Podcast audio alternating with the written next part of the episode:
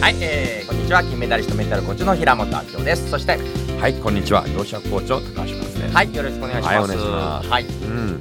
えー、まあ平本さんってもともとアドラー心理学をなんかアメリカかどちらかでこう学んでそうですね。たっていう話聞いたアメリカのシカゴうんうんでアドラー心理学学びました、えー。はい。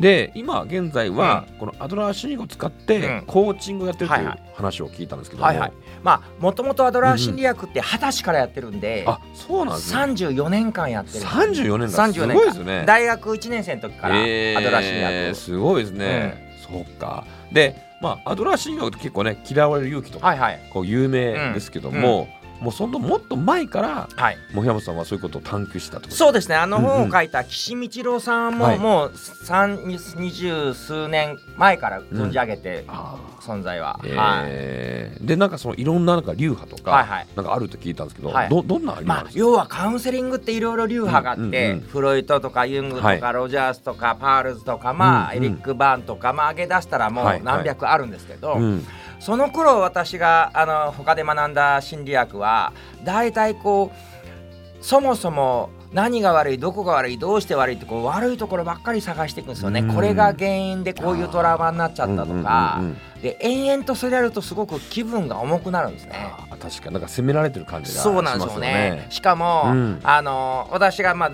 大学院行ってた頃は、うんうん。もうなんか本当に、えー、3年5年ぐらいカウンセリングし続けながらまだ治らないみたいな、ええそんなはずないよなとか正直、うん。ねちょっとどことは言いたくないですけどもうどこかバレちゃってますけど、はい。大学院はね、うん。はい。まあ、そういう状況で、うんうん。もうそのえーこねくり回してのはすごい嫌だったんですよね。はいはい。だからといってなんかこれだけやれば治りますみたいに表面的なのもすごく嫌だった。うん。つまりネガティブを掘り下げ続けるのも嫌だけど表面的なのも嫌で、うん。実はすごくシンプルな原理だけど、うんうん本質的でポジティブなのがアドラー心理学だったんですよね。うん。なるほど。えー。でそういったアドラー心理学をこう学ばれてて、でこのコーチングとの関係性というか、うん。まあ、どうこうつながっていくんですかね。はいはい、もともと私10歳ぐらいから、まあなんか人がどうやったら幸せになるかなって考え始めてうん興味持ち出して、でまあ16歳ぐらいから、はい。まあ、セミナーを受け出したんですね。えーで今までまあ38年で600種類以上のうん。カウンセリングコーチング心理学をいろいろ学んで、えーまあそのうちの一つがアンソニー・ロビンズだったり、うん。うん実はそのうちの一つがコーチングだったコり。そのうちの一つがアドラーだったり、うん。はいはい。そのうちの一つが NLP だったり、はいはい。そのうちの一つがゲルシュタルトみたいな感じなんですけど、まあいっぱい学んでいく中で、えー一番最初の私の原点が実は私、うん理論宇宙物理学者になって、うんノーベル賞を取るのが夢だったんですよ。えーそうなんですか？はい。ただ、うんうん。えー数学が全然ダメなんで話にならなかったんですけど、はいいやいや。えじゃあもともと物理が好きだったんですか？物理なんかねこう、うんうん。宇宙の原理に興味あったんですよね。もともとは。えーそうなんや、私と同じです、ね。同じなんですよ。だから 同じです同じなんですよ。ねで、あの、うんうん。理系がむっちゃできるタイプで、うんうん。私できないタイプだったんだよ。ね。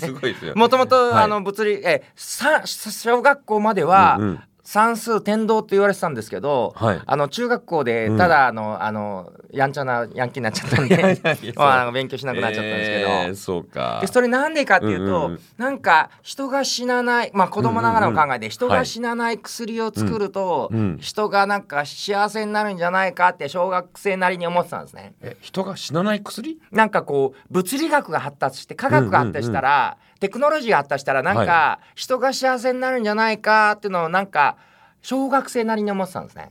えー、小学生からそんなこと考えてるんですそんなこと考えてたんですけどね。ただ、うんうん。人が永遠に生きてても不幸そうないる人がいるとか確かに。なんかそういうの見ててお金があるだけでも不幸そうだったり、えーテクノロジーがあっても不幸そうだったり、うんはい。なんかそうそうじゃないなと、うん。なんかやっぱり例えば雨降ってても雨降っててあかんわっていう文句言ってたり、うん。晴れたら晴れたであかんわって結局あかんやんどっちみちっていう人もいれはば、いはいうん。あ雨降ってええわーって言ってて、うん。晴れてええわって何見てもいいっていう人もいれば、はい。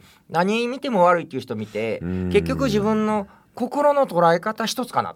なるほど。そんな風に思い出してそれを研究するのは何やろうと思ったら心理学だ。心理学。えー。だからまあ物理学者になりたかったんだけど、心理学になったんですねすごい。高校ぐらいの時。でも似てますよね。そうなんですよ。私もはもともとね物理がめっちゃ好きではいはい。まあインド人なんですけどうん。イスラム先生というねうん。物理学の先生に出会ってですねうん。うん。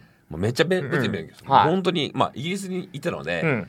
イギリスアメリカンスクールでね、まあその物理の授業、うん。最初全然分からなかったんですけど、まあ日本語の教科書とか、うん。日本語の参考書を見ながら、うん。あこれはこういうこと全部ね、うん。こううん英語でね、はい。自分で手書きで教科書作ったんですすごいですねそう手書き、うん英語の教科書自分で書いて作って、はいそれ丸暗記して、うんまあ、試験試験のものも全部暗記しないと、うんなんとかの法則言えないですか、うんうん。だから全部丸暗記したい、うん。でそれぐらい勉強おして物理が好きになっちゃって、まあ高校を卒業する頃にはもう物理と数学がトップになっちゃったんです。すごいですよね。そうなんですよね。で私の方に話戻すと、うそうそう なんで、はい。あの関連するかっていうと,、はいはえー、とその16歳ぐらいの時に思ってたのが、ふ幸せな人がより健康になる科学的で体系的な技術を習得したいとはもうずっと高校時代からのえ目標だったんですね。すごい。でもう宗教とか、そういう民族とかそういう差もなく、うんうん。万人に共通の科学的で体系的な技術、うん。でその時にあのうつとかパニックの人がどれだけ病んでるかが楽になるというよりは、うん。普通に道歩いてる人がもっと幸せになる科学的な体系的なのをやり見つけたいというのは16歳からでそっから38年間探求してるんですけど、うんうん。その中で心理学の中でそれにフィットしたのがアドラーだけアドラー、えー。でそれまでコーチングとなかったんで要要はカウンセリング領域しかなかったわけですね。えコーチングってどいつの時代にできたんですかね？あのスポーツのコーチング自体は、うんうん。あのもうね50年以上歴史があるんですけど、はいはいうん。いわゆる今あのライフコーチみたいなのは、うんトマス・レダーノっていう方これ直接私お会いさせていただいて、はいはいコーチユニバーシティっていうのはアメリカにできたんですけど、うんちょうど私がアメリカにいたこれは二十数年前ですかね、うんトマス・レダーノっていう人がいて、うん。私はあのロローラ・ウィットワースだったかな、はい。あのす別の方から学んだんですけど、うんうんはい。